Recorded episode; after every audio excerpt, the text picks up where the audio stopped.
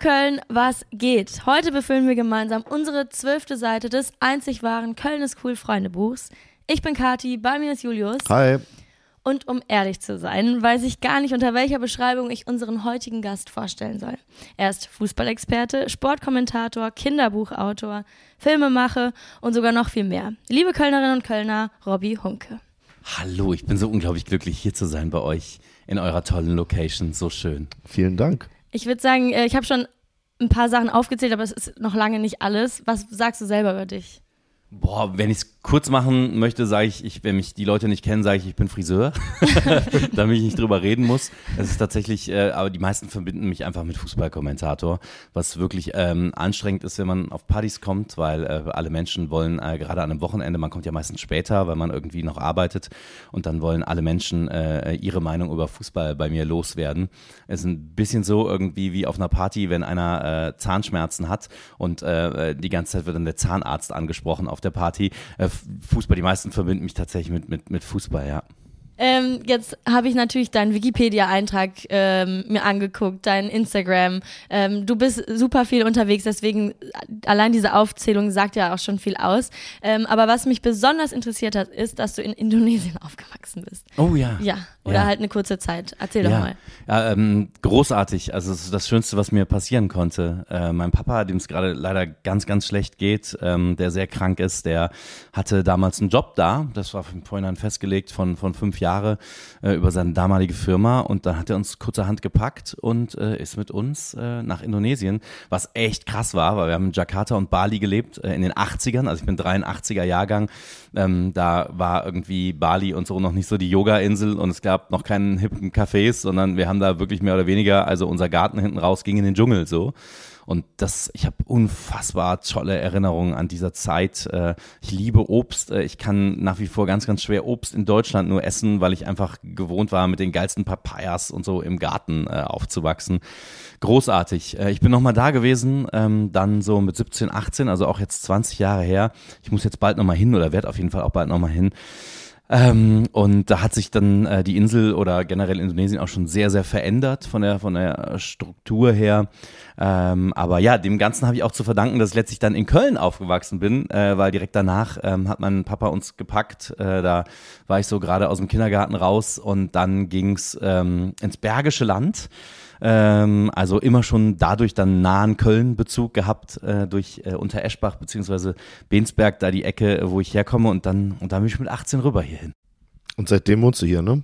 Ja, und zwar leidenschaftlich. Und was ist deine, deine, deine Wohnhistorie sozusagen? Oh. Ich glaube, jetzt gerade wohnst du im Agnesviertel, wenn ich mich nicht irre. Äh, in Nippes? Ja. Äh, ja, also sehr, sehr intensive Wohnungshistorie. Also meine erste war äh, in, der, in der kleinen Witschgasse, da so quasi, wie beschreibt man das, zwischen Heumarkt und Severinsstraße, Mhm. äh, irgendwie ein, äh, direkt eigentlich am Autobahnzubringer. Das war eine ganz, ganz wilde, wilde Bude, die ich da hatte. Dann ging's äh, ganz kurz mal, mal nach Bonn, weil meine damalige Ex-Freundin hatte die großartige Idee. Damalige Kölnerin- Ex? Da, damalige, genau, die damalige Ex. sie, ist, sie ist zum Glück auch heute noch meine Ex. Ähm, Zum die, Glück. die hatte irgendwann die Kölnerin und die wollte dann irgendwann raus aus Köln, also hatte sie die ruhmreiche Idee, mal nach Bonn zu gehen. Bei aller Liebe äh, für Bonn. Ich habe da dann nach einem halben Jahr habe ich dann mal ausgehalten. Äh, bin dann ins Belgische tatsächlich. Ich ziehe immer in die Viertel, äh, die gerade noch nicht cool sind. Also wir reden jetzt über das Belgische so 2005. Da musste ich damals noch, um einen hippen Saft oder einen hippen Kaffee oder so zu bekommen, musste ich damals vom Belgischen, ich wohnte in der ähm, Utrechter Straße oder Utrechter Straße, wie der Niederländer sagt, ähm, äh, auch ganz übel, weil äh, die Güterzüge sind dann nachts so krass durchgedonnert. Also du hast entweder im Sommer die Chance irgendwie oder die Möglichkeit, äh, komplett gar nicht zu atmen oder einfach nicht zu schlafen, weil es so laut war, wenn du das Fenster aufgemacht hast. Äh, aber es war das Belgische und da hatte ich das Gefühl, das Belgische war damals noch gar nicht cool. Nee, war es auch nicht, weil, ähm, falls dich Ja? das interessiert, Bitte, letztens bin ich auf Google Street View gelandet. Ja, ja. Und die Aufnahmen vom belgischen Viertel sind von 2008. Ach krass, siehst du. Und das ist so verrückt, wie viele Läden es nicht, also ich sag mal so, Mhm. die Leute, die jetzt erst so, sag ich mal, zum Studieren in den letzten fünf, sechs Jahren nach Köln gezogen sind, die Ja. kennen das belgische Viertel, weiß ich nicht, Schuss, Pimmock, bla Ja. bla bla. Im Schuss war so eine Pasta-Bar drin, wo jetzt Ice Cream United drin ist, Genau. war so ein Kiosk, wo Genau. ich meine allererste Schachtel Zigaretten gekauft habe. ähm, Im Pimmock war so ein Mexikaner oder ein, ein Tapasladen oder so drin. Das ist komplett krass. Auch die Aachener Straße, so, also alles, was jetzt diese hippe Restaurantmeile ist, kann man sich das nochmal angucken. Das ich ist komplett geil. sehr Cool. intensiv äh, mit Niklas von Niklas und David unterhalten, von den Dudes und äh, äh, für ihn ist so komplett das Belgische irgendwie so alternativlos, wo ich, wo ich ihm auch so gesagt habe, ey Niklas, was alternativlos? Alter, damals, als ich da gewohnt habe, ey, es war echt, also es war jetzt echt nicht das, das coolste Fädel so. Ich bin dann raus, also nach dem Belgischen bin ich dann nach Ehrenfeld, ich glaube so 2,8, wir reden über 2,8, also Ehrenfeld so, auch damals hatte ich das Gefühl, noch relativ uncool. Also es gab, ich wohnte da ähm, äh, in der Geißelstraße, also da, wo das äh, Listbad ist, die Creperie. Und das war irgendwie so der Laden. Da gab es noch drei türkische Gemüseläden, aber nix irgendwie hippe Cafés, keine Bowl-Schuppen oder so, äh, whatever. Und äh, ja, dann ging es nach Braunsfeld. Äh, da bin ich Vater geworden. Meine Tochter ist mittlerweile jetzt auch wird zehn.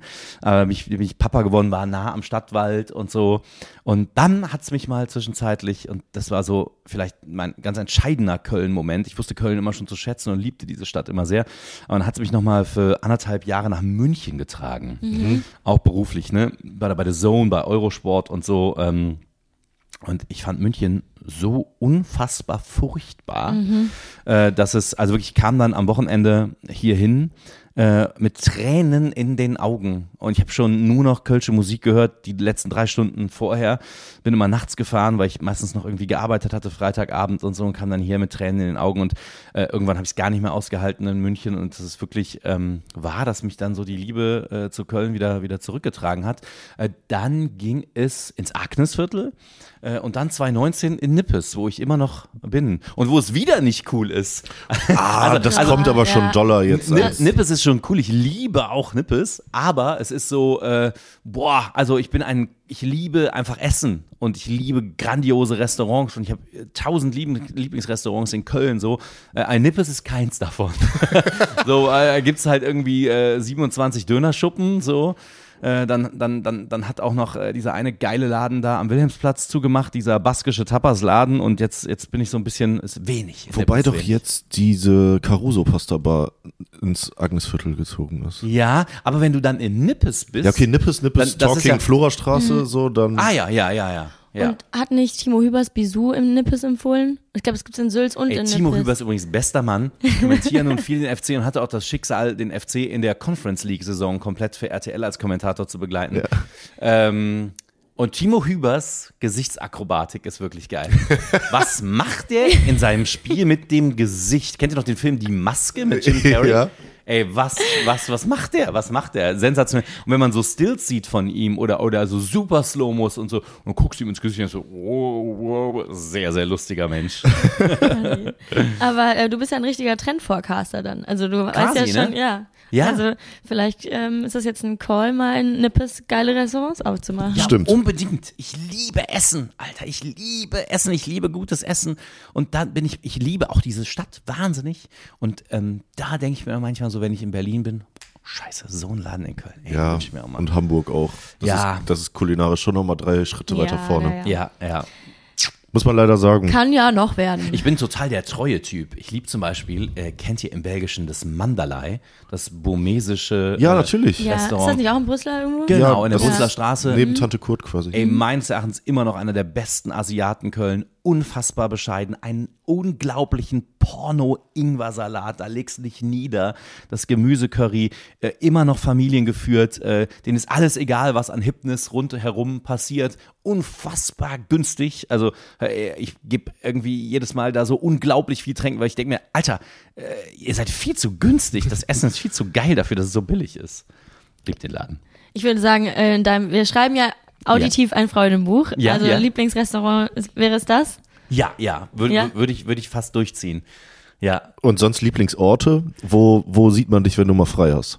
Äh, ich hänge viel äh, an der Lose-Rampe ab in Nippes, weil ich es einfach irgendwie geil finde. Das, äh, ja, da ist mm, Köln noch so äh, asozial geil. ja. Also da, da triffst du keinen Menschen, der irgendwie ansatzweise hip gekleidet ist oder so. Äh, da hänge ich gerne ab. Und dann äh, habe ich jetzt tatsächlich Schande, Asche über mein Haupt. Äh, ich habe noch nie in der Südstadt gelebt. Äh, ähm, was ich aber gerne tun würde, denn es, ähm, also da trifft man mich sehr viel, weil es kulinarisch einfach unglaublich geil ist. Ich hänge einfach super gerne im, im eines der besten Restaurants in Köln, meines Erachtens immer. Jetzt das Fedra. Äh, in der Südstadt. Ja. Der Grieche, unglaublich geil. Äh, ich hänge im Johann Schäfer ab. Ich liebe das Pottkind. Äh, alles da hinten in der Ecke Südstadt. Und wenn es irgendwie nur so eine, so eine räudige Tapas-Bar irgendwie ist, Ja. unschlagbar an einem Sommerabend Da in, geht in, die, der Südstadt. die Gastrodichte schon eher in Berlin und Hamburg Richtung, so Ja. würde ich sagen. Also Ja, da kann ja, man ja. fast überall einkehren und wenn es nicht äh, cool ist, ist es zumindest gemütlich und Ja, trotzdem ja, ja. Hat irgendwie qualitativ so. Oder Flair, ne? Ja. Ja. Mhm. Es hat, also die, meine Lieblingsorte haben meist mit Essen zu tun. Also äh, ich liebe auch Ich den. Rathenauplatz. Ja. ähm, ich liebe es einfach am Rathenau, ist jetzt auch kein Geheimtipp oder so, ne? Aber ich liebe es am Rathenauplatz da bei dem, bei dem Israeli oder bei dem, bei dem Perser gegenüber oder Meister Gerhard äh, habe ich neulich noch gesessen. Ja. Äh, Rathenauplatz, äh, unschlagbar. Ich bin ja viel beruflich unterwegs an Champions League Orten, also in, in Barcelona, in Lissabon und so. Und äh, was Deutschland einfach total oft fehlt, sind so Plätze. In Barcelona oder in Lissabon sind einfach so random um die Ecke irgendwie geile Plätze zum Abhängen. Voll. Und das Belgische, ähm, also der Brüsseler und irgendwie zum Beispiel der Rathenauplatz ähneln dem sehr. Ich glaube, das ist dieses südeuropäische Flair, was wir einfach zum Glück in Köln haben, was andere Städte, Klammer auf München, Klammer zu, nicht haben. Und wo wir beim Essen sind, auch so Streetfood Markets, finde Ja. ich in anderen Ländern auch immer so geil. Ich finde es so schade, also so, so Hallen einfach, wo du so Stände Ja. hast. Wie nice wäre das irgendwo in Köln? To- Total. Voll. Ich, ich bin neulich noch im dritten Arrondissement in Paris gewesen, in so einer, in so einer Food Ja. Market Hall, wie du da erzählst. Das ist ja auch das Geile an Köln, ne? Einfach, wir sind einfach so, ich bin, äh, Alter, du bist in drei Stunden in Paris. Wie geil ist das Ja. einfach? Also theoretisch kannst du jeden Abend in Paris denieren, wenn du eine Thales-Card hast oder so. Und man nutzt es kaum, weil wir waren letztes Wochenende auch noch so einfach nur für einen Montag in Amsterdam, wo Geil. du so in zweieinhalb Stunden mit dem Auto ist- bist. das ist so geil. Also und teilweise fahre ich am Tag in Köln in der Stadt, wenn ich ein bisschen Viel unterwegs rum. bin, zweieinhalb Stunden Auto. Ja. Also äh, wirklich das so nah an äh, manchen schönen Orten, äh, was man gar nicht so realisiert. Zum So, Teil. so Voll. schön. Also das, ich, ich ähm, muss ja, wie gesagt, ich meinen Job als Champions League-Kommentator auch wahnsinnig viel unterwegs sein und ich liebe es, wenn ich da nicht fliegen muss. Also Mhm. wenn ich, äh, wenn Ajax, Amsterdam äh, oder PSG, auch wenn ich den Verein nicht so geil finde, aber alles, was mit dem Zug geht, geil. Bist du eigentlich FC-Fan? Also sagen wir so, äh, ich bin ja immer neutral als Mhm. Kommentator. Klar. Aber man, man leidet äh, natürlich äh, mit dem FC. Natürlich schaue ich als erstes, wenn ich jetzt an einem Wochenende nicht samstags ein Bundesligaspiel habe oder so, schaue ich natürlich als erstes auf den FC. Äh, was aber mittlerweile einfach auch mit so einem Gefühl einhergeht. Äh, ich habe neulich in meiner, in meiner Twitch-Show hatte ich Selina Ciacci von den FC Frauen zu Gast. Äh, meine Tochter geht super gerne in Franz, ins Franz-Krämer-Stadion zu den FC Frauen. Es ist mehr, wie vieles in Köln, so ein Gesamtgefühl. Ne? Also äh, ich, ich liebe Luca Kilian vom ersten FC Köln. Äh, ich würde ihn fast als Freund bezeichnen. Ein unglaublich geiler Typ, der, äh, glaube ich, auch so mit seiner Art auch nur in Köln funktionieren kann. Das ist, ähm, das macht schon, macht schon Spaß. Ich gehe sehr, sehr gerne hin, auch privat, was ich sonst nicht tue. Also ich gehe in kein Fußballstadion eigentlich privat. Also ich muss da immer arbeiten. Äh, zum FC gehe ich äh, auch privat. Das ist dann immer so halb Recherche, halb privat. Aber ähm, ich, ja, das wird einfach zum Beispiel auch mich und meine Tochter immer verbinden, dass wir zum, zum FC gehen. So. Und deswegen ist es ein großes Gefühl, sage ich mal, ohne, ohne mich als Fan bezeichnen zu wollen dürfen. Wann, wann warst du denn das letzte Mal privat im Stadion? privat im Stadion war ich tatsächlich mit meiner Tochter beim FC gegen Wolfsburg. Das war dieses Spiel, als sich der FC für Europa qualifiziert hat, obwohl man verloren hat. Genau, ge genau. Als ich noch nicht wusste, dass ich den FC äh, durch ruhmreiche Spiele in der Conference League äh, äh, begleiten darf, was ja irgendwie äh, alles, alles, alles nicht so schön äh, lief. Da wurde ich auch, äh, das ist dann immer so der Punkt, wo ich sagte, zum Glück bin ich dann doch kein Fan. Als Fußballkommentator wirst du ja gerne auch äh, sehr emotional von den Fans beschimpft. Äh, ich habe mit Patrick Helmes, dem früheren FC-Spieler, das Ganze im Duo für RTL gemacht und ähm, ja, die Beleidigungen, die es von FC-Fans da schon äh, gehagelt hat, die waren schon heftig. Äh, das ist immer so geil, ne? Weil man, äh, also ich habe ja, ich habe ja weder gesagt, der FC ist schlecht oder doch. Ich habe in meinen Spielen waren sie schlecht, dann habe ich es auch so gesagt, aber ich habe, äh, ich bin glaube ich im Rahmen geblieben.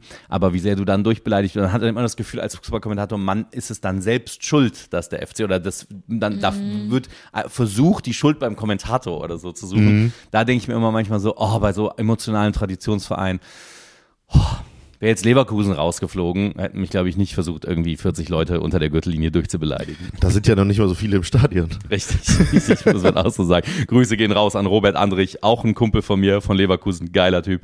Äh, trotzdem, Leverkusen, der Verein, ist was anderes. Hast du denn sonst noch ähm, einen Verein, vielleicht für den dein Herz schlägt? Vielleicht von aus Europa oder sonst irgendwie?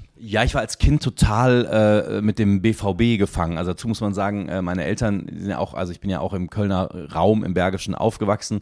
Meine Eltern haben null für Fußball übrig, die interessieren sich 0,0 für Sport.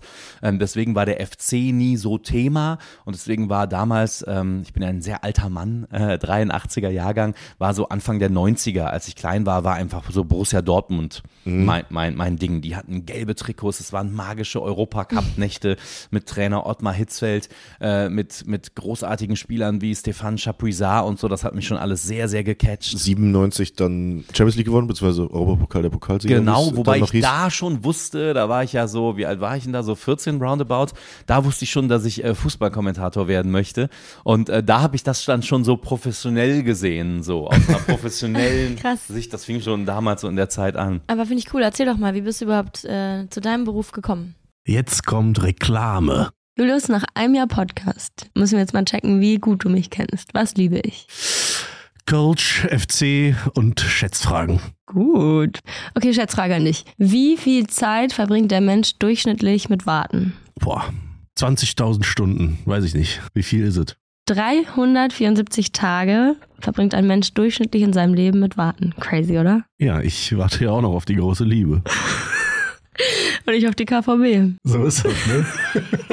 Und was machen wir beim Warten? Wir gucken Köln ist cool Memes oder hören den Köln ist cool Podcast. So nämlich. Was brauchen wir dafür? Internet. So, und wie kommen wir dran? Mit Simon Mobile. Denn bei Simon Mobile bekommst du den perfekten Mobilfunkvertrag mit mega viel Datenvolumen und das Ganze zu einem super günstigen Preis. Welcher Preis? Wenn du jetzt zuallererst deinen Vertrag bei Simon Mobile abschließt, bekommst du 100 GB Datenvolumen für die ersten zwölf Monate einfach so geschenkt. Und sonst kannst du Verträge abschließen mit einem möglichen Datenvolumen von 12, 17 oder 27 GB monatlich ab 8,99 Euro. Da ist automatisch schon inkludiert. Monatliche Möglichkeit zu kündigen, Top-DNS-Qualität, eine All-Net-Flat und Wi-Fi-Calling. Wer jetzt noch nicht überzeugt ist, den kannst du bestimmt mit unserem Code überzeugen, Kathi. Oh yes, denn es gibt bis zum 3 13.05. mit dem Code Köln2, K-O-E-L-N 2, die Zahl 2, für 12 Monate monatlich 2 GB on top.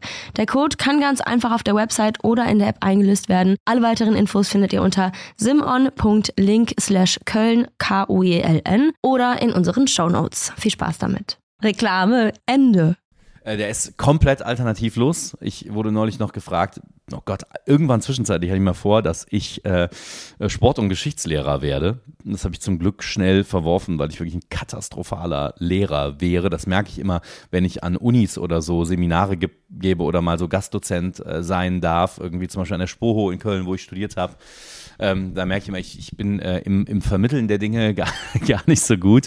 Ähm, ja, es ist für mich eine komplett alternativlose Geschichte. Also ich wusste es schon immer. Also es gibt wirklich ernsthaft Bilder von mir, äh, von der WM 1990, da muss ich sieben gewesen sein, wie ich den Fernseher, to, Fernsehton ausstelle und, und in ein Mikrofon wie dieses hier reinkommentiere und das, das nachkommentiere. Es war immer, immer schon ganz, ganz klar und immer schon alternativlos. Hast du dann irgendwie generell, also ich glaube, du redest gerne. Das, äh, das, das ist dein Job, das ja. machst du auch hier.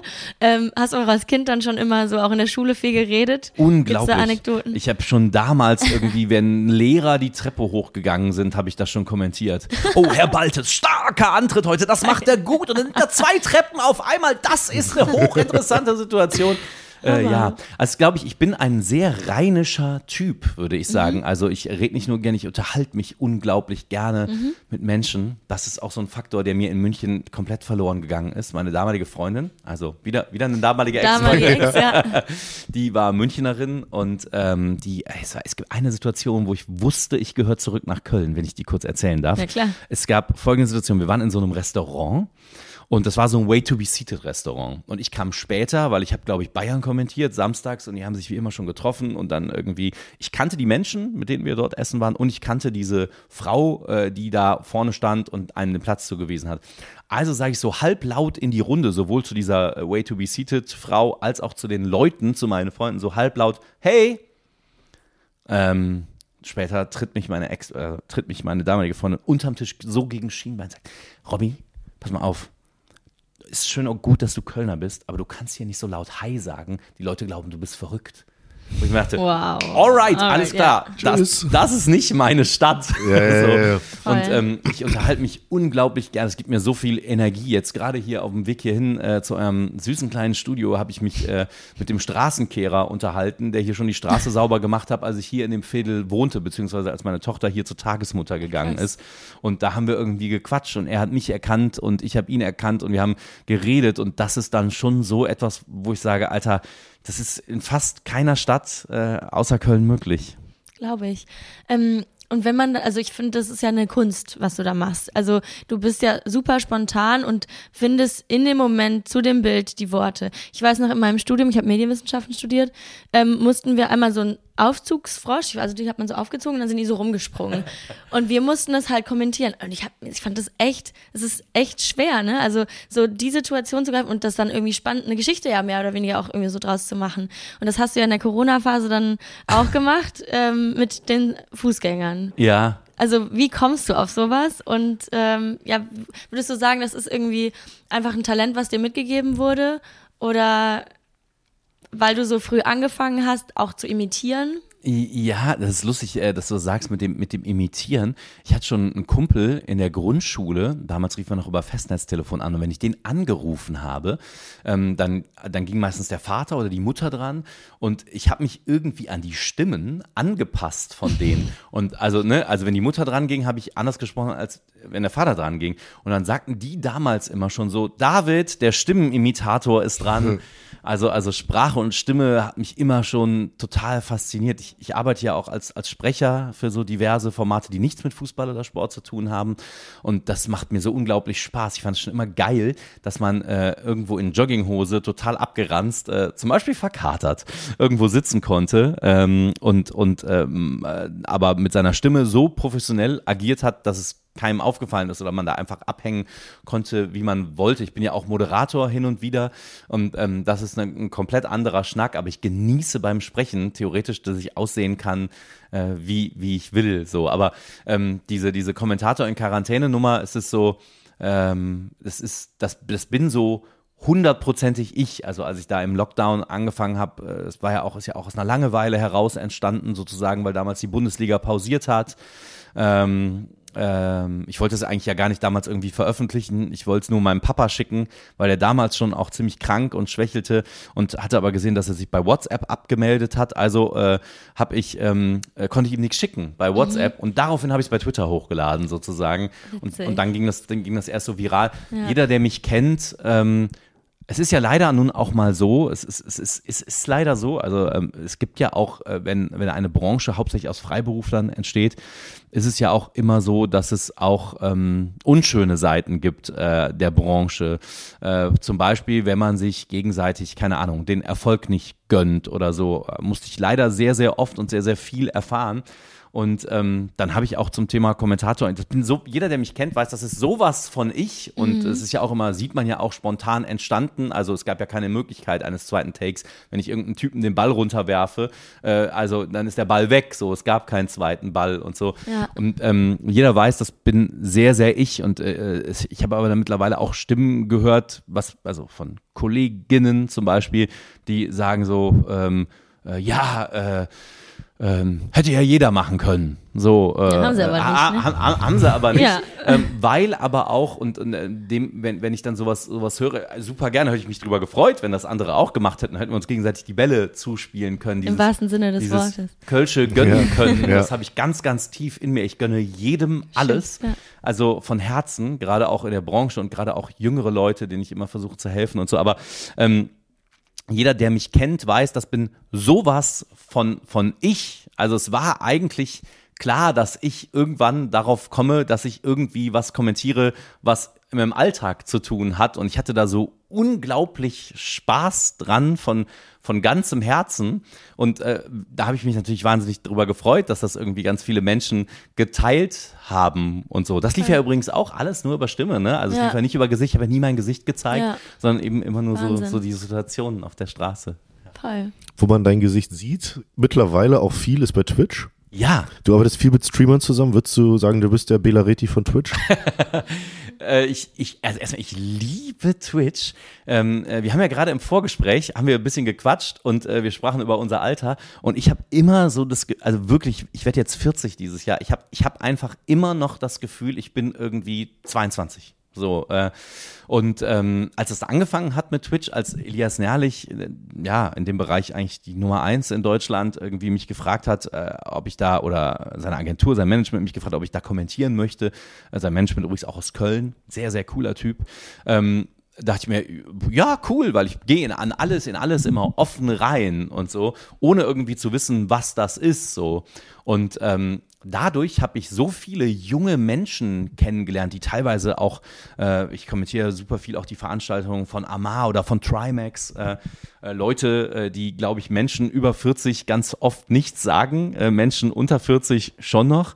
Also wenn ich auf der Straße angesprochen werde, sagen wir von zehnmal, äh, wollen neunmal Menschen von mir ein Foto mit, ey, du bist doch der Kommentator von Twitch. Verrückt. Und äh, vielleicht Krass. einer von denen sagt irgendwie, ey, du bist doch der Typ von RTL oder von der Sportschau oder du Mhm. bist der Kommentator in Quarantäne oder so. Ähm, geil, auch super oft einfach für, ey, Kommentator, werde ich auch immer auf der Straße angesprochen werden. Hallo Merkel. so, so, ja, super, super abgefahren. ähm, aber aber dieses, das Twitch macht mir so unglaublich Spaß, weil ich da mit so vielen jungen Menschen, äh, die auch alle irgendwie, wie, wie sagt man in der Twitch-Sprache, auch alle Macher sind, äh, die auch schon was geschafft haben in ihrem Leben, obwohl sie Mitte 20 sind erst oder so und äh, vor denen ich unglaublich Respekt habe. Und dieses Interagieren mit den jungen Menschen hält mich so jung im, im Kopf und es ist immer gut. Äh, ich habe mal irgendwann gesagt, ich liebe ja, ich liebe es, Fußball zu kommentieren, ich liebe Sport zu kommentieren, ich liebe Fußball, aber es tut auch unglaublich gut, der Birne mal was anderes zu machen. Also ne, zum Beispiel, äh, ich, auf, ich bin der Sprecher für das Vox-Format Das Duell zwischen Tüll, und, Tränen. das weiß ich. Äh, Das hat nichts mit Fußball zu tun. Und das macht unglaublich Spaß. Und so ist es auch mit, mit Twitch. Klar bin ich da oft äh, in der Rolle des Sportkommentators einfach, wo ich die Events von den Jungs kommentiere, ob es Winter Games sind, Summer Games oder, oder, oder sonst was. Aber dieses, ähm, das hält einen so unglaublich jung, diese Interaktion mit dem Chat. Ich, ich, ich, ich liebe es, äh, ähm, äh, einfach, ey, wie nochmal, ich werde jetzt 40, macht mir auch ein bisschen Angst, ehrlich gesagt. Äh, an dem Tag werde ich mich übrigens hemmungslos betrinken. Ihr seid ja hier, äh, also ich muss unbedingt, äh, ihr, ihr kennt ja auch die Jungs von Zappes ganz gut. Ja. Ich muss gleich mal mit denen irgendwie äh, einen Deal treffen. Ich glaube, ich will meinen 40. im Zappes feiern. Und ähm, äh, das, das, das ist toll, einfach dann, obwohl man 40 ist, auch mit Jungs zu tun zu haben, die irgendwie so irgendwie Anfang 20 sind und mein Verhältnis mit den Jungs auf Twitch ist total auf Augenhöhe. Also die respektieren mich total, dass ich schon, keine Ahnung, seit 18 Jahren Sportkommentator bin, äh, obwohl ich nicht aus der Szene ursprünglich komme. Und ich respektiere die total und ich versuche aber auch gar nicht, mich jünger zu machen, als ich bin. Ich kommentiere da mein Ding, wie ich das tun würde, wie ich ein ganz normales Sportereignis tun würde. Natürlich mit meinen Charakterzügen, mit äh, versuchen viel Spaß zu haben, viel zu lachen und so. Und, und die respektieren mich und das ist äh, total schön. Ich liebe Twitch. Geil. Jetzt hast du erzählt, du jettest durch Europa, um Sport zu kommentieren. Du machst zwischen Tüll und Tränen. Du machst noch Twitch. Mal ganz abgesehen davon, wie du das überhaupt in deinen Kalender kriegst. Wann findet man dann noch Zeit, ein Kinderbuch zu schreiben? Nachts. äh, nachts tut man das, ähm, wenn das, wenn das Kind schläft. Äh, ich bin ja auch leidenschaftlicher Papa. Ich bin sehr, sehr gerne Papa, auch wenn es ehrlich gesagt offen auch super, super oft sehr, sehr anstrengend ist und mit Schlafmangel auch zu tun hat. Aber ja, nachts, wenn das Kind schläft und wenn mal keine Europapokalwoche ist oder so. Ähm, das ist, äh, das ist also, mein, das war das schönste Projekt meines abgelaufenen Jahres, weil ich mit so vielen netten Menschen dadurch in Kontakt gekommen bin. Ich durfte hier auf der Lit Cologne lesen, also Heimspiel für mich. Äh, Bibiana Steinhaus, die großartige Schiedsrichterin, hat das Vorwort geschrieben für mein, für mein Kinderbuch Team Alva und ähm, ja, Es ist eigentlich, also es ist ja nachts geschrieben. Es ist äh, ein, eine Hommage an meine an meine Tochter und ne, dass Mädchen alles können. Ich bin, ich wüsste gar nicht, also ich bin, ich bin so gerne Mädchenpapa. Ich wüsste ehrlich gesagt gar nicht, was ich mit Jungs machen sollte. So keine Ahnung. Ähm, aber das ist, äh, das ist ein ganz, ganz großes, großes Herzensprojekt und deswegen schafft man das dann auch. Also wenn man, wenn man viele Dinge auf der Uhr hat, schafft man es trotzdem, wenn man darauf Bock hat. Ich hatte neulich irgendwie äh, ein Champions League-Spiel, da war ich bei einer Comedy-Produktion, ähm, die ich gerade für die ARD-Mediathek mache, wo ich äh, Comedy kommentiere quasi und ähm, war, glaube ich, äh, das war dann der letzte Produktionstag, das war in Stuttgart und ich war 14 Tage am Stück unterwegs und war davon, glaube ich, in zwölf verschiedenen Hotels in zwölf verschiedenen Städten. Und da wusste ich irgendwann, es war in Stuttgart, ich wusste nicht mehr, wo ich bin, wer ich bin, wie ich heiße, ähm, äh, keine Ahnung. Und, und trotzdem kommt man irgendwie im Zug oder nachts dann eben dazu. Äh, aber wenn, wenn ich ja keinen Bock gehabt hätte auf das Projekt, wenn das nicht tief aus dem Innersten gekommen wäre, dann hätte ich es wahrscheinlich nicht geschrieben, aber so musste ich es machen. Ich würde gerne in diese Thematik, also Fußball ist für alle da ähm, und du sagst ja auch eben Mädchenpapa und es geht ja mehr oder weniger, oder es geht ja auch darum, dass eben ähm, der Fußball an der einen oder anderen Stelle einfach noch stigmatisiert ist. Ja. Wann hast du das Buch geschrieben? Das ist gar nicht so lange her. Nee, ne? also jetzt letztes Jahr erschienen, Genau. also so Ende vorletzten Jahres. Wie ist denn da so aktuell deine äh, Meinung zu? Ich habe meine Bachelorarbeit ta- tatsächlich über ähm, Fußball als Reservat äh, der archaischen Männlichkeit geschrieben. Ja.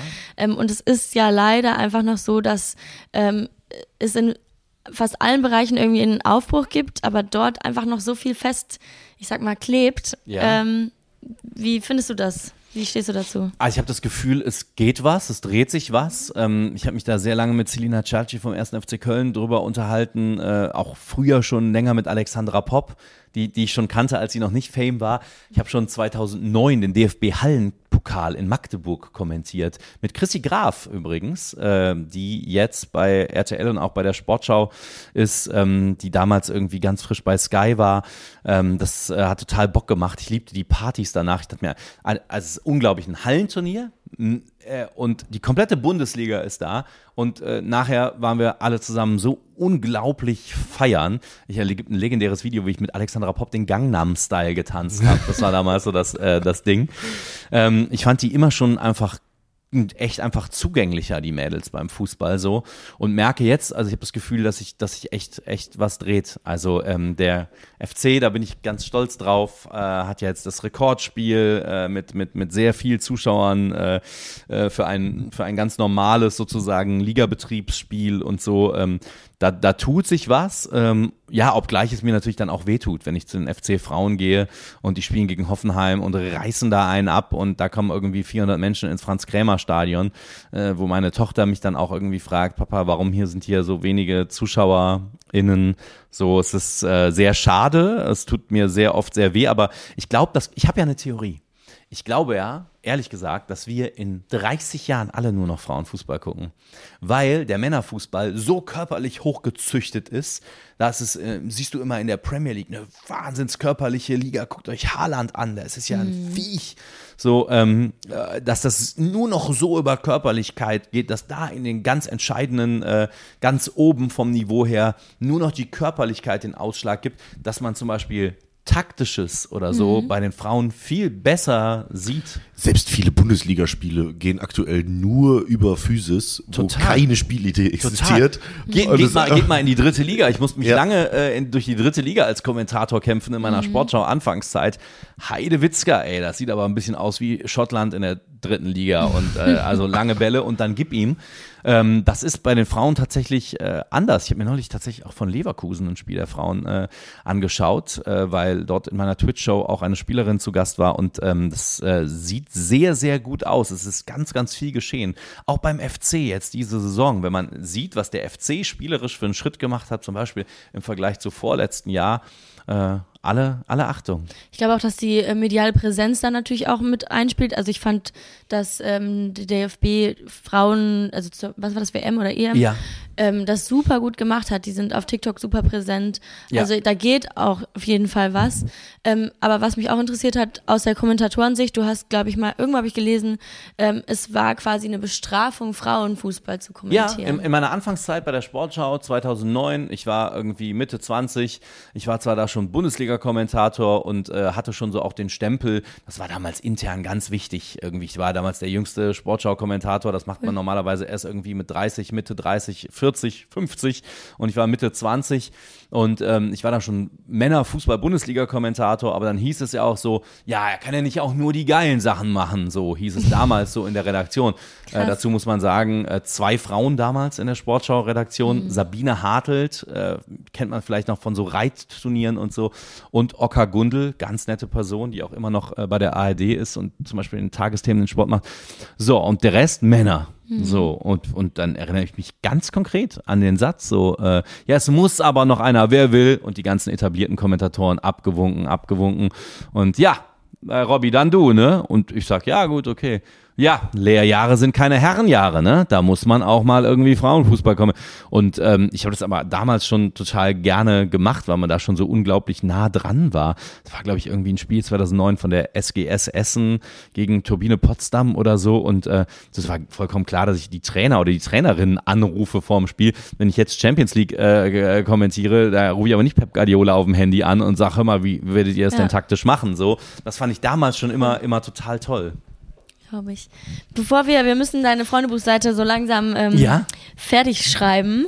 ähm, bevor, warte, kurz, ja? bevor wir zu den Standardsachen kommen, zwei Sachen ähm, hätte ich noch. Ja, bitte, und zwar, bitte. die du als erfahrener Reiser geben kannst. Vielleicht an alle.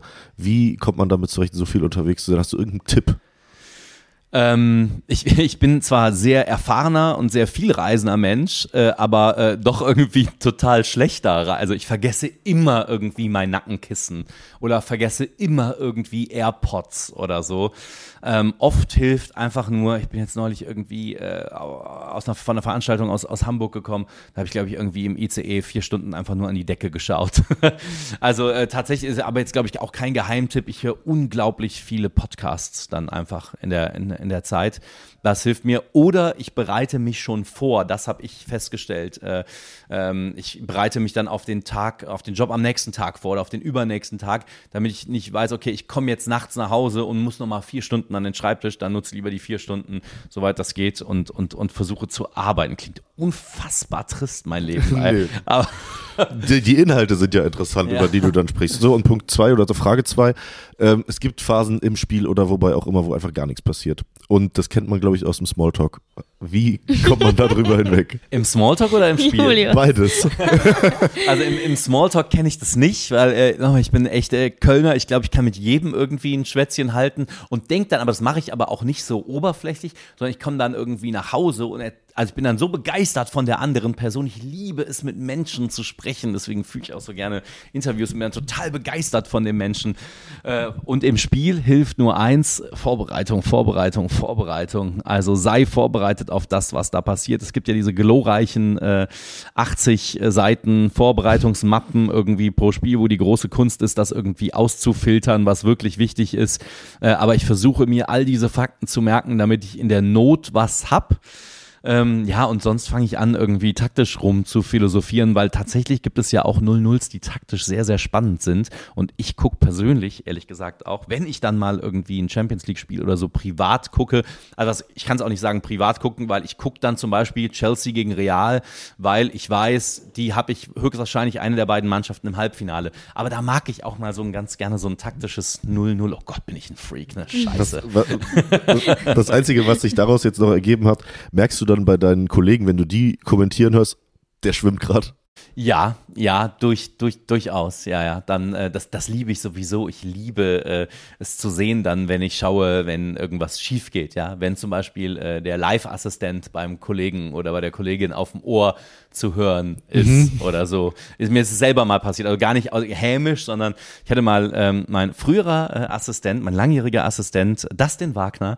Ähm, wir hatten mal irgendeinen Fail. Und ähm, Dustin war aus irgendwelchen Gründen, äh, ist mein Live-Assistent gewesen. Das heißt, ab und an bei einer Statistik oder so droppt er mir das rüber. So. Und das Spiel war auch ziemlich langweilig und es ging wirklich um gar nichts mehr. So. Und wir wurden so ein bisschen flapsig. Also nicht ich auf dem Sender, sondern wir untereinander, wenn wir uns über die Räusper-Taste oder die Backtalk-Taste sozusagen unterhalten haben. Und ähm, dann hat Dustin etwas gesagt. Er wollte irgendwie so witzig sein. Ein Spieler hat sich ziemlich langsam gedreht und Dustin sagt mir so irgendwie so aufs Ohr, Alter, der wendet ja in drei Zügen, ne?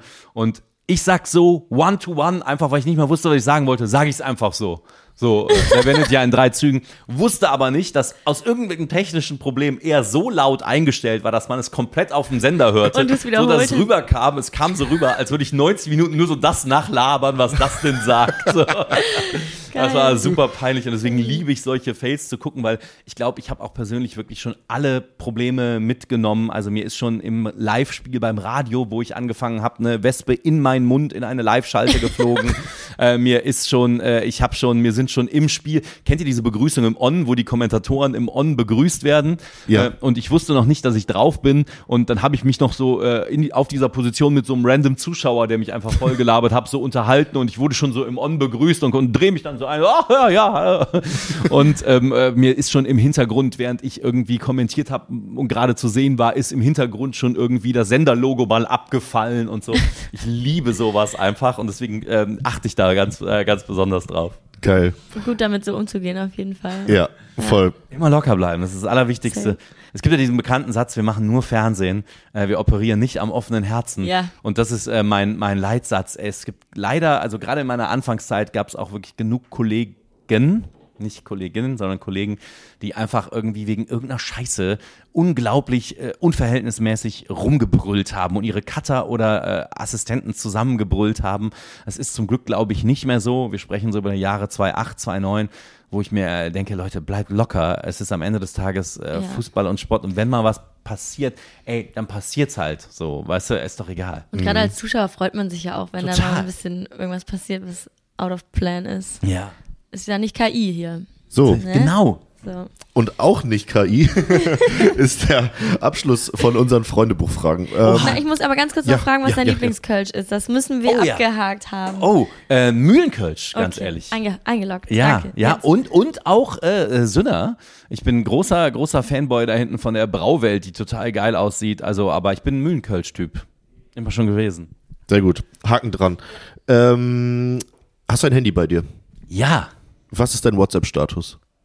mein WhatsApp-Status. Mhm. Was ist denn nochmal WhatsApp-Status? So dieser, dieser kleine Text, den Ah. man da. äh, ein Fußball. Hey. Oh, Fußball oder ein Mikrofon abwechseln. okay. Ähm, und wie viele ungelesene Nachrichten hast du gerade? Oder ungeöffnete Chats? Sonst guck schnell nach. Boah, also locker 50. Okay. Ich versuche echt immer zu kommunizieren, auch über Instagram. Ich versuche jede Nachricht oder so zu beantworten. Manchmal ist es einfach schwer in gewissen Zeiten.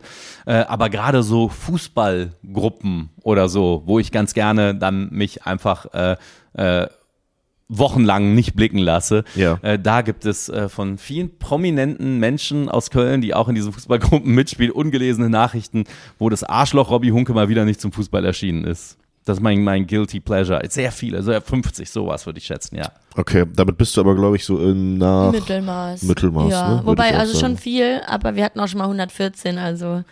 Ja. Wisst ihr, was alles ändert bei WhatsApp? Die doppelte Geschwindigkeit. Vor allem bei meiner Mutter. Sprachnachrichten. ja, ja, ja, ja, natürlich. ändert alles. Auf jeden Fall.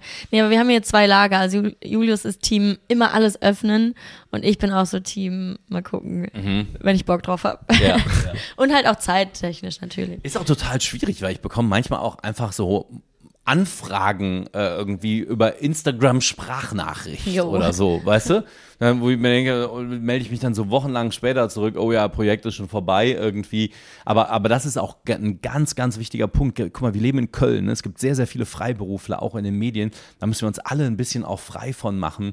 Immer, immer alles Ja. zu hören. Also ich Ja. habe jetzt für mich so einen Deal, ähm, so äh, ab, also wenn ich nicht arbeite gerade, äh, wenn ich nicht gerade irgendwie live ein Spiel kommentiert habe am Abend so, äh, ich versuche ab 22 Uhr äh, nicht mehr nicht mehr irgendwie was aufzumachen so. Das ist glaube ich wichtig. Damit schließen wir deine Freundebuchseite und switchen rüber zu den Community-Fragen. Oha. Das ist eine Scheißfrage auf Deutsch gesagt. Kann das auch mal in den Journalistenkopf reingehen oder soll ich dann noch Und dann stellst du mir zwei so Scheißfragen. Dumme Fragen zu stellen, das machen sie gut. Vielleicht mal eine vernünftige Frage. Wir haben die Community-Fragen, weil das ziemlich viele Einsendungen waren, in ein paar Kategorien kategorisiert. Oha. Ähm, privat, Moderator allgemein, Moderation Fußball Ja? und anderes. Okay. So ein bisschen gespannt. kannst du dir aussuchen. Man kann, man, haut, haut mir alles raus. Ich habe keine, keine Geheimnisse für euch. Okay, dann äh, starten wir mit äh, der Frage von erst guter Junge 1. Welche Augenfarbe hast du? Äh, ich habe mir gestern noch mein Perso neu machen lassen. Blau-grau, würde ich sagen. Das musste ich nämlich angeben. Dann fragt, ich liebe die äh, Namen von der Community, Ja, ja, ja. der Bundesbienenminister. ähm, was muss ich tun, um so einen stabilen Bart zu haben? Und ganz ehrlich, diese Bartfrage, ne, die Ja. kam ziemlich oft. Wirklich? Jo. Das ist krass. Ey, mein Bart, den habe ich ja erst seit 2017, also jetzt auch schon irgendwie fünf, sechs Jahre, aber ich hatte vorher nie Bart. Es war die großartigste Idee, die ich je hatte in meinem Leben, denn ich, ich mag mein Bart total. Es gibt ja auch äh, leider Bärte, die man besser nicht tragen sollte. Äh, die Barber sind immer, egal wo ich bin, in Istanbul oder so. Ich freue mich jetzt, ich werde das Champions League-Finale in Istanbul äh, kommentieren. Geil. Äh, werd da sein, wird da wieder zum Barber gehen, weil die Türken es richtig drauf haben. Und die sagen immer, Alter, du bist kein Deutscher, oder? Alter, dein Bart, ey, du bist doch kein Deutscher. Tatsächlich, meine Mama ist, ähm, äh, ist äh, Ungarin beziehungsweise Rumänin. Äh, wahrscheinlich kommt er daher. Ich mache tatsächlich nichts daran. Also ich gehe zum Barber regelmäßig und so, aber ich muss den nicht irgendwie groß in Form gießen oder so. Er, er ist einfach äh, so. Aber er wird grau, das macht mir zu schaffen. Es hat doch was, ich finde es cool, hat was Außergewöhnliches. Aber direkt da anknüpfend, at Jane bleibt 13. Ähm, zum einen, wie lange hat es gedauert, bis du den Bart hattest? Und Sehr zum schnell. zweiten, wie schnell pflegst, äh, wie pflegst du ihn? Ohne also ich habe hab tatsächlich eine, eine Bartbürste, so eine Rundbürste. Äh, ich versuche zu guten Barbern zu gehen, denn es gibt so wirklich einen Unterschied, ob dir das einer für einen Fünfer macht oder ein guter. Äh, da bin ich ja mittlerweile doch ein bisschen eitel geworden, obwohl ich das niemals äh, gedacht Als hätte. Mann hat ey. man doch aber auch so wenig, was man Man- mit man- sich machen kann. Du hast die Haare ja und den nichts. Bart. Ich fange so. Ja, und die Haare werden oben jetzt bei mir langsam, langsam. Ich habe mir so eine Show bei RTL moderiert, äh, letztes Jahr. Und der Typ, der Regisseur, äh, hat mich immer begrüßt über die Polecam, also über die Kamera, die von oben so fliegt. Und da habe ich erst gecheckt, dass mein Haar von oben leicht äh, weniger wird. Ähm, aber der Bart äh, zum Glück nicht. Er rettet mich. Ähm, ja, ja, ich, also Bürste ist alles und, und das, das ist es auch fast schon. Also das Ding ist halt, äh, wenn er, wenn er, ich färb ihn auch nicht oder so. Und er sah mal eine Zeit lang, letztes Jahr, ein bisschen schief aus. Das lag aber daran, dass er auf einer Seite mehr grau war als auf der anderen Seite. Ich habe gemacht, was ich äh, so, und jetzt ist er so auf beiden Seiten gleich ergraut. Jetzt sieht er wieder gerade. Aber eigentlich nur vorne an den beiden Ecken, ne? Ja, ja, ja, ja, genau, ja, ja. Interessant. Also ein Kumpel von mir musste sich neulich den Bart, auch ein leidenschaftlicher Bartträger, äh, musste sich den abrasieren, weil er wurde vorne am Schnäuzer so grau, dass es aussieht, als hätte er die ganze Zeit einen Hitlerbart gefärbt. Und deswegen, deswegen musste er ihn sich äh, äh, komplett abrasieren, der arme Kerl. Wir kommen zur nächsten Frage. Ed Hammersville fragt, wie isst du deinen Döner? Äh, es schließt schon mal aus, dass du überhaupt, ob du Döner isst, sondern wie isst du deinen Döner. Das ist auch schon mal gut. Äh, ja, äh, ich, ich wohne ja in Nippes, da gibt's viel Dönerauswahl. Ähm, wie ich den esse, ehrlich gesagt, ohne äh, Knoblauchsoße. Immer mit der, oh Gott, das ist vielleicht für, für Döner-Experten jetzt gerade voll der Fail, ne?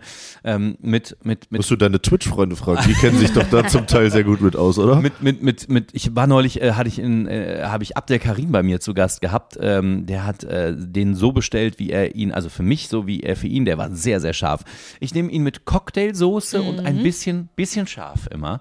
Und den zweiten für meine Tochter dann, das ist äh, übrigens auch mein Gewichtsproblem, Thematik. Äh, ich hole dann meiner Tochter auch immer einen ganzen und die ist dann immer nach drei Bissen satt. Also äh, zimmer ich mir den auch noch rein, den nur mit Cocktailsoße. Lecker. Lecker. Lecker. Ich habe Hunger. Wir kommen zum zweiten Block und zwar Moderator allgemein. Ed Lennart 20.1 fragt, wie waren die Anfänge als Moderator? ganz, ganz wild. Ich habe alles gemacht. Also ich habe äh, bei äh, Grüße gehen raus, äh, also ich habe ja erst meinen eigenen Sender gegründet sozusagen. Ich habe damals mit, den, mit dem Erbe meines Opas, das waren 5000 Öcken, äh, habe ich mir die äh, Radio, IP-Radiorechte an der äh, damaligen dritten Liga, an der Regionalliga gekauft. Habe mir von der Sporthochschule, wo ich studiert habe, äh, zehn Leute zusammengecastet übers schwarze Brett und dann haben wir äh, Online-Radio gemacht, 2007. Da haben wir- Macher. Wollte ich auch gerade sagen, zum so, Twitch so, so zu viel kommen. zu dem Thema. Also ich habe irgendwie Macher. gemerkt, oh, es ist irgendwie schwierig, über Praktika und so da reinzurutschen, also gründe ich meinen eigenen Sender. Und ähm, das war sehr wild, weil 2007, da, wir haben auch schon Podcasts gemacht und so. Und dann damals war ich noch, war, war ich, brauchte Sponsoren und war bei Kunden und die sagen, Herr Hunke, Sie glauben doch nicht, dass sich Podcasts durchsetzen werden, 2007. So, und da haben wir uns damals schon mit Handys in die Stadien gesetzt und haben äh, Regionalliga Nord Radiokonferenz gemacht. Und mit den Referenzen habe ich mich dann beworben und bin dann zum Beispiel bei Radio Wuppertal genommen worden, also klassisch UKW Lokalradio 2008 und habe da, keine Ahnung, für 80 Euro äh, ein Fußballspiel kommentiert, bin für die Kohle nach Aue gefahren, habe dort das Spiel kommentiert, ohne Hotel natürlich, das konnte sich der Sender nicht leisten, bin dann zurückgekachelt, wieder sechs Stunden nach Köln ähm, in einem kleinen Mini-Auto und habe am Ende reisekostenmäßig noch draufgelegt und am Ende war es eine Nullrunde, aber ich wollte das unglaublich machen. Hart, sehr, sehr, sehr, sehr hart. Ähm, ich sag mal so, bis ich dann zum Fernsehen ging. 2009 bin ich dann aber auch schon zum Fernsehen gegangen äh, weil mich irgendwer mal im Radio gehört hatte und dachte, das soll ich doch jetzt auch äh, für die Sportschau machen. Und dann, ähm, ähm, dann wurde es einfacher, sagen wir mal so. Aber Radio ist schon ein verdammt hartes Business. Also die Menschen, die es gut machen und leidenschaftlich machen, äh, die verdienen nicht viel Geld, sind aber unglaublich gut in ihrem Fach. Und das stelle ich mir zum Kommentieren noch komplizierter Deutlich vor, weil du kannst ja nicht mal kurz deinen Mund halten und die Leute gucken mal zehn Sekunden Ja, nur, ja, ja. was da passiert, sondern Voll. du musst ja komplett. Also That's it. Und ich du- du hast- liebe WDR 2 Bundesliga-Konferenz, das ist unfassbar. Ich, ich habe das für Aber- den NDR auch, auch lange gemacht, in dieser legendären Bundesliga-Konferenz. Erstmal lernst du da on point arbeiten, ja. Denn da will der hessische Rundfunk einen Abruf von genau 17 Sekunden, weil du sonst in die Werbung oder in die Nachrichten, Nachrichten grätscht. Dann will der SWR auch nochmal, aber aus SWR-Sicht, weil Stuttgart gegen Dortmund spielt, einen 25 Sekunden von dir haben. Du lernst total on point zu arbeiten. Und das habe ich unglaublich gerne gemacht. Ich habe dann nachher bei 9011 kommentiert. Das war so ein Fußballradio, die die äh, Radiorechte, IP-Radiorechte an der ersten und zweiten Liga hatten. Du, da habe ich aber 90 Minuten auch mal im Radio, also äh, Wien Wiesbaden gegen Koblenz, zweite Liga 0-0 gemacht. Äh, Junge, ey, da hast du richtig, du hast eine komplett andere Rolle. Du bist ein, ein, ein Beschreiber des Ganzen so. Machen wir weiter mit Ed Benejan. Wann wusstest du, dass du eine besondere Stimme hast? Natürlich schon am Telefon, als du äh, deinen Freund angerufen hast und die, die Stimme verändern konntest, aber Da, da, das, ist, das ist aber süß, dass er sagt, ich habe eine besondere Stimme. Das, das sagt man so, ne? Oder denkt man so. Oder die Leute, äh, ich, ich werde oft auf meine Stimme reduziert. Oft, als ich damals, als ich ne, meine Freundin, meine erste Freundin hatte, als ich 18 war, rief ich bei Auch ihr auf dem Festnetz an. Auch eine Ex-Freundin. ja. Äh, rief bei ihrer Mutter an und die Mutter kannte mich noch nicht. Und sagte, Jacqueline, da ist ein wahnsinniger Mann am Telefon. Und dann hat sie mich gesehen und war irgendwann später und war unfassbar enttäuscht, dass hinter dieser Stimme dann doch nur dieser Typ steckte. Das erfahre ich tatsächlich. Oft, wenn die Menschen mich nur am Telefon kennen und mich nicht so kennen aus dem Fernsehen oder so, äh, denken sie, ich bin unglaublich gut, zwei Meter groß und toll gebaut. Äh, dann sehen sie mich und sehen, okay, der ist 1,80, äh, kriegt langsam schütteres Haar und hat eine Plauze. Ähm, Deswegen das- podcasten wir ja auch. Entschuldigung. Also ich, ich, ich habe es äh, nie, äh, nie selbst sozusagen äh, gemerkt. Ich merkte immer nur, ähm, dass ich habe mal, neulich mal eine Viva Con Aqua Veranstaltung mit Henning May äh, zusammen gemacht. Henning May ist ja wirklich The Voice, also da bin ich ja wirklich ein Knabe dagegen. Und da haben wir uns darüber, ist jetzt auch schon in Hannover zwei, drei Jahre her, haben wir uns darüber unterhalten. Ähm, eine, eine, eine, in meinem Bereich, in dem ich arbeite, öffnet halt eine Stimme, die man hat, auch, glaube ich, Türen. Ähm, äh, ich glaube aber trotzdem, dass man sich das alles auch handwerklich erarbeiten kann. Also ich glaube nicht, dass ein Fußballkommentator oder ein Sprecher unbedingt eine super gute Stimme haben muss. Das ist ja auch alles Geschmackssache. ich glaube, das kann man sich alles auch durch Handwerk erarbeiten. Ja. So. Ja, aber ich glaube halt, so eine gewisse Stimmlage sollte man ja schon haben, was ich interessant finde, um nochmal ganz kurz diese Frauenthematik äh, anzusprechen. Ähm, hatte ich damals irgendwie die These im Raum, ob Frauen, sobald sie ein Fußballspiel kommentieren, äh, eine Oktave tiefer gehen, um sich halt dem Ganzen so anzupassen. Weil wenn man die äh, Negativkommentare mal liest, geht es ja meistens darum, dass sie irgendwie schrill sind. Oder heißt das schrill? Schrill. Ja, Ja. Sti stimmt. Ich bin ein großer Fan von Claudia Neumann und Christina Graf zum Mhm. Ja. Beispiel. Ich kenne die Aber beiden die auch haben ja schon persönlich. auch eine dunklere Stimmlage, Stimmt, oder? jetzt wo du es sagst. Stimmt, stimmt, stimmt. Also bei, bei mir ist, ich merke ähm, in der Gesellschaft immer, dass ich eine, ähm, die Leute erschrecken sich, aber ich rede unglaublich laut.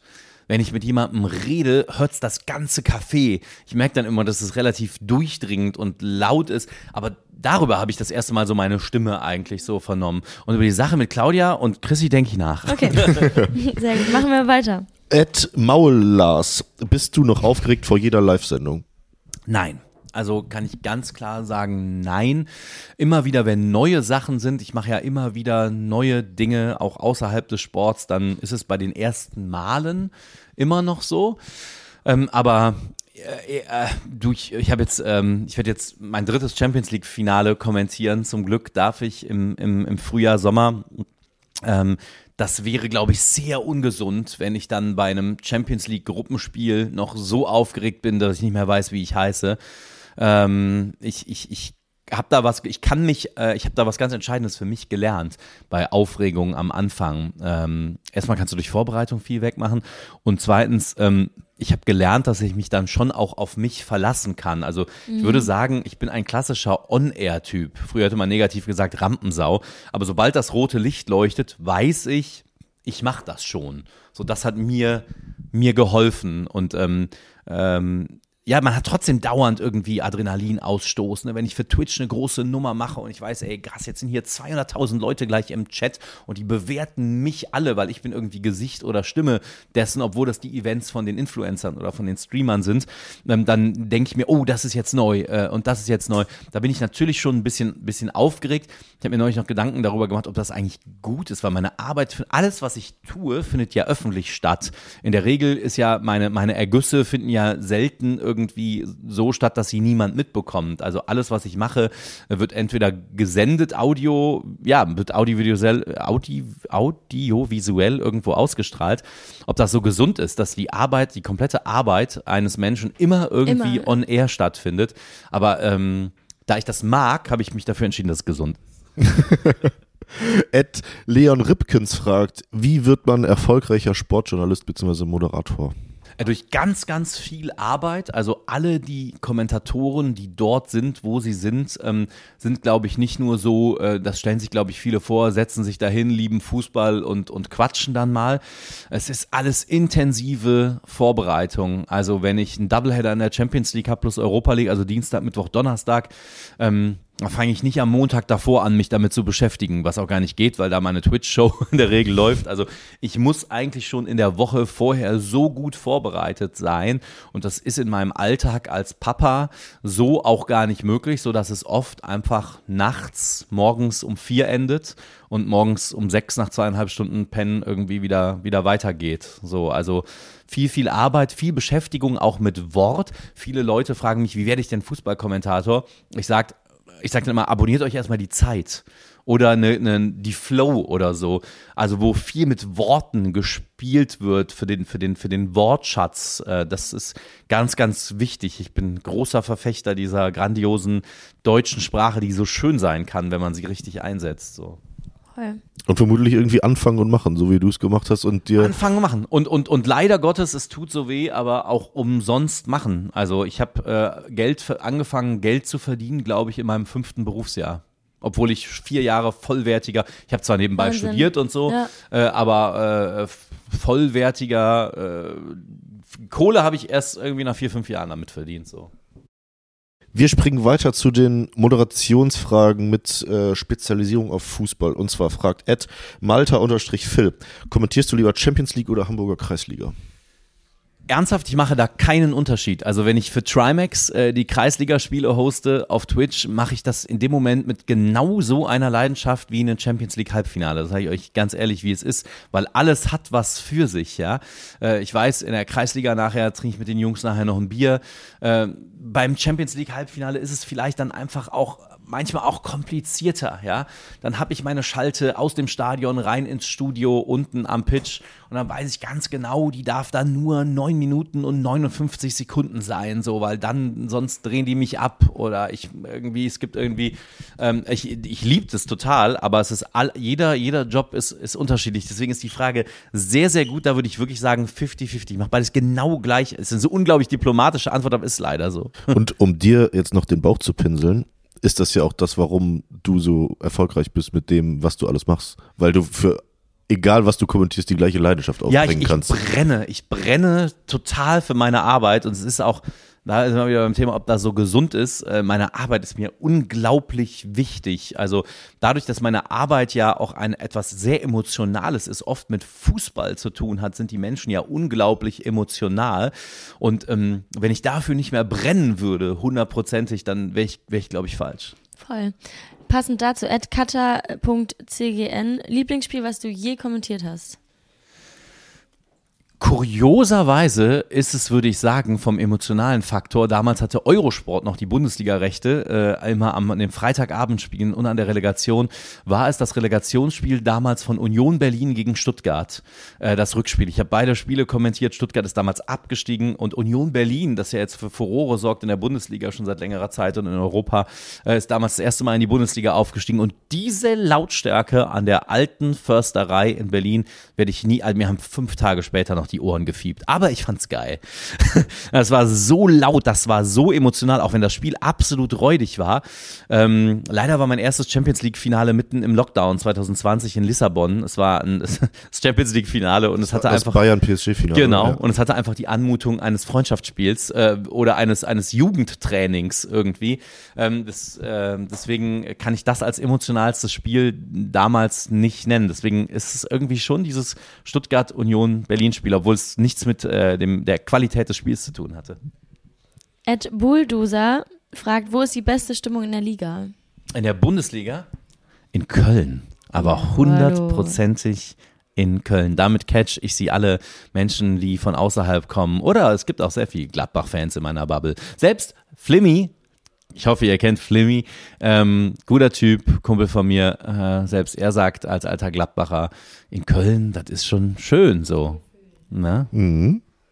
Ed Rafa-SZAK fragt, was ist dein Lieblingsamateurclub in Köln? Fortuna Köln, ja, kann man Fortuna Köln als Amateurclub bezeichnen?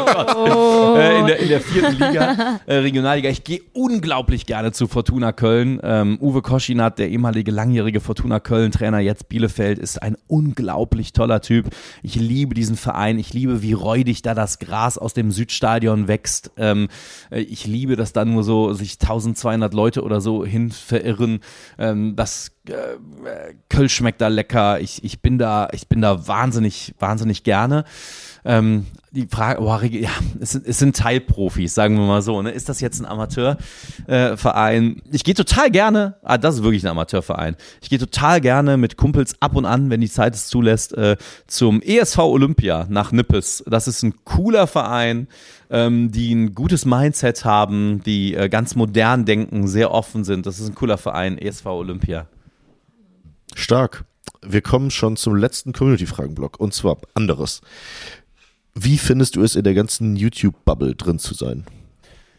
schön und anstrengend zugleich. Also ähm, mittlerweile ist es tatsächlich so, dass ich ähm, äh, sehr, sehr oft angesprochen werde und nach Bildern gefragt werde aus der Community, was ich auch unglaublich gerne mache. Äh, aber es ist ein, ähm, die Arbeit, es ist eine anstrengende Arbeit auf eine Art, weil sie auch so unglaublich emotional ist, weil ich da so wahnsinnig viel reingebe. Was war nochmal die konkrete Frage, wie es da so ist, ne? Ähm, ja, also es ist äh, einfach grandios, mit jungen Leuten zusammenzuarbeiten und diese, diese auch für mich, ich bin ein Mensch, der mit linearem Fernsehen aufgewachsen ist und ich glaube, ich habe mir irgendwie erst so äh, digitales Fernsehen zugelegt, so gefühlt 2018 ähm, und dort mit diesen Menschen zu arbeiten, was da für eine Energie herrscht, das finde ich einfach total geil. Ähm, was halt krass ist, weil das Publikum ist jünger, weil ich werde heute, ich gab eine Situation, ich war beim Eli Geller Fußball-Event, was ich kommentiert habe auch und ein äh, Junge wollte ein Foto mit mir machen, der war 13. Und dann sagte der Papa, der das Foto gemacht hat, der ihn zum Event begleitet hat, ey, sag mal, das ist doch Robby Hunke, oder? Ähm, Alter, ich kenne dich noch von der Sportschau. Und der Sohn kannte mich natürlich nicht mehr sozusagen aus dem Fernsehen. Er hat gesagt, ja, das ist der Robby, der kommentiert immer die Events von den Streamern und Geil. so. Ähm, das fand ich ein total äh, abgefahrenes Ding. Aber die, die, die, die, oft sind die, die, die, die Konsumenten ja einfach so, so ein bisschen, bisschen jünger und dadurch auch ähm, ein wenig distanzloser, sagen wir mal so. Ich hatte so, ich, ich, ich lieb's, ich mache wirklich mit jedem Bilder und ich liebe meine Community. Aber ich hatte eine Szene irgendwie, meine Tochter war gestürzt und war total am Heulen und ich hatte sie auf dem Arm und da kam ein Typ an und sagte, sag mal, können wir ein Foto machen? Jo. Und ich mir dachte, Alter, nicht der richtige Moment. Ähm, das geht dann immer so ein bisschen einher, weil die Bubble einfach jünger ist, aber das ist ein Negativbeispiel von 99% geilen Beispielen. Es ist ganz, ganz toll, weil das sind einfach, das ist die Zukunft so und äh, mit jungen Menschen zu arbeiten ist grande. Wir kommen zu der Frage von Ed Leo Hauser unterstrich. Wer macht die Fotos beim Podcast von Robby? Die sind mega. Äh, boah, äh, verschiedene Menschen. Meint ihr vielleicht bei meiner Twitch-Show? Kann das Vermutlich. sein? Ähm, Julian Meusel, ein toller Fotograf aus Köln, mit dem ich mich neulich vorzüglich in der Flora 6 in Nippes besoffen habe. ähm, der macht die Fotos. Ja, Julian Meusel heißt der bei Insta, der Meusel. Ähm, es ist total abgefahren, was auch da für Talent rumläuft. In der ganzen Streamer-Szene macht die Fotos zum Beispiel immer, er nennt sich Leon Beon bei Insta. Äh, der Leon, der macht Bilder, wo ich mir denke, Alter, äh, Wahnsinn. So, und der, der agiert aber nur in dieser Bubble, wo ich mir denke, wow, solche Leute könnten so bildlichtsetzend äh, einfach auch beim Fernsehen oder für große Magazine arbeiten. Machen sie aber nicht, äh, weil das ihr Ding ist. So, also da, da schlummert viel Talent. Wollen sie ja halt auch wahrscheinlich gar nicht. Ne? Ja, ja, ja. Ich. Ich, ich, ich gehe, bin da immer so, so. between äh, in, in, in both worlds. Was das ja auch cool ist, ne? Was auch, auch ja, cool ist, ja. Voll. Wir kommen noch, bevor wir zu unserem Schluss kommen, den wir immer haben, ähm, zu einem Zwischenthema. Und zwar, man kann sagen, du moderierst ja jeden Quatsch. Ähm, auch am 17.11. unseren Kölschen Comedy-Kongress in Oh den ja. Satori-Sälen. Oh ja. Was erwartet uns da? Oh, äh, ich hoffe, eine gute Stimmung. Äh, da werde ich auf jeden Fall, das verrate ich euch jetzt schon, sobald mein letztes Wort gesprochen ist, habe ich aber zwei Kölsch am, am Hals. Ähm, ich liebe es, in Anführungsstrichen, Quatsch zu kommentieren. Ich habe jetzt Ende des letzten Jahres auch die TV Total Autoball WM kommentiert, zum Beispiel von Stefan Raab was äh, unglaublich Lust äh, gemacht hat. Stefan Raab übrigens cooler Typ, leidenschaftlicher Kölner auch. Ähm, äh, also was uns da erwartet, uns erwartet, äh, erwarten viele Dinge. Mich haben übrigens noch nie so viele männliche äh, Anfragen an Karten erreicht, weil dort glaube ich auch äh, Fiona Fuchs äh, teilnimmt. So ist es. Äh, von, von der ich tatsächlich bis dahin noch nicht wusste, wer sie ist, bis ich äh, mir durch die Anfragen gewühlt habe von Menschen, die Karten wollten, die mir das erklärt haben, wer sie ist. Äh, uns erwarten wilde Sachen. Also ich glaube, äh, wenn etwas Spaß machen, dann macht dann Quatsch kommentieren. Und äh, ich glaube, wenn ich das schon so sagen darf, schneidet's raus, wenn es nicht so ist. Ich, ich glaube, am Ende des Tages werde ich Jenga, glaube ich, kommentieren. Ne? Genau, unseren, unser, äh, das erste große Live-Taumelturm spielen, Geil, sozusagen. geil. So wird's sein. Geil. Und ich habe so Bock, ey, ich brenne. Wir freuen uns drauf. Ähm, 17.11. Satori-Seele. Oh ja, kommt alle vorbei. Kommt alle vorbei. Es gibt noch Tickets bei rausgegangen bei Eventim, bei uns im Shop und so weiter. Unbedingt, unbedingt kaufen. Es wird, es wird eine grandiose Veranstaltung, bin ich mir ziemlich sicher. Wir freuen uns drauf. Wir freuen uns. Und jetzt kommt's zum Schluss und zwar zu unseren klassischen zwei Abschlussfragen. Oha. Die eine ist, Köln verbessern. Angenommen, du hättest von jetzt auf gleich die Möglichkeit, eine Sache in Köln zu ändern. Was würdest du machen? Verkehr, den Verkehr. Alter, ey, Venloer Straße, Köln ist ja mittlerweile nur noch die Regel. Hauptsache keiner stirbt, alles andere ist egal, Alter.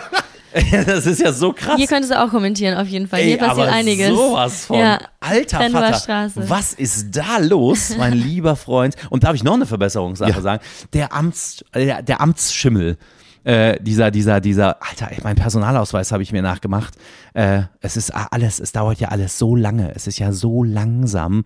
Und wir leben in dieser coolen, weltoffenen Stadt, die ich wirklich über alles von Herzen wirklich liebe.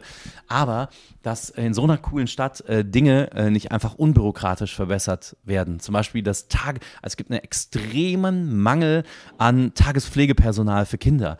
Äh, warum es trotzdem Tagesmüttern oder Tagesvätern so unglaublich schwer gemacht wird und man das Gefühl hat, es wird einem, werden einem durch Ämter hier in Köln Steine in den Weg gelegt, obwohl man es einfach so leicht le- lösen konnte.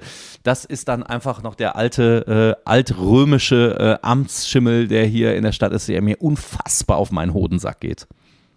Lieber Robby, ähm, als ich mich vorbereitet habe auf diese Folge, habe ich von einem Kollegen gehört, ähm, dass du auf deiner besagten Weihnachtsfeier im zehnten Stock warst. Ja? Und ich glaube, ihr wart noch relativ frisch in der ganzen äh, Ja. Bubble unterwegs.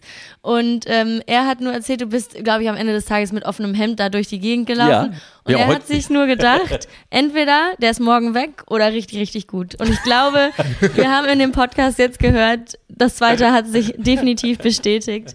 Großartig. Trägt das nochmal zusammen. Oh mein Gott, diese, diese, diese Veranstaltung war großartig, ja. äh, ich war, glaube ich, äh, exakt eine Woche Kommentator bei der Sportschau äh, im WDR und hatte die großartige Idee, mich derartig auf der Weihnachtsfeier mit Kölsch-Rotweinschollen wegzuscheppern, dass es gekracht hat. ähm, ich, ich, ich, ich äh, ja, es ist, äh, lustigerweise werde ich da oft noch von heute, von Kollegen drauf angesprochen, so, ich sag euch eins, lasst uns alle nicht so wichtig nehmen. Ja, ich habe mich total besoffen.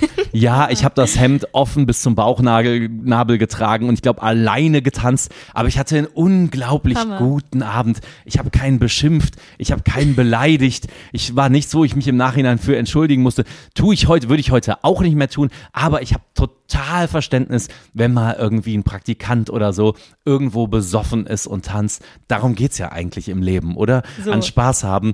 Und äh, ähm, ja, das war ein grandioser Abend, für den ich mich nicht schäme. Man sollte viel öfter mit Hemd bis zum Bauchnabel aufgeknöpft, wenn man keinen damit belästigt. So ist es. Wir schließen wie immer mit der Frage, Robby, woran hattet ihr gelegen? Ja, woran hat es gelegen? Das ist die entscheidende Frage, ne? Woran hat es gelegen? Hat daran gelegen, woran es gelegen hat, ne? Schön, dass du da warst. Danke euch. Ciao.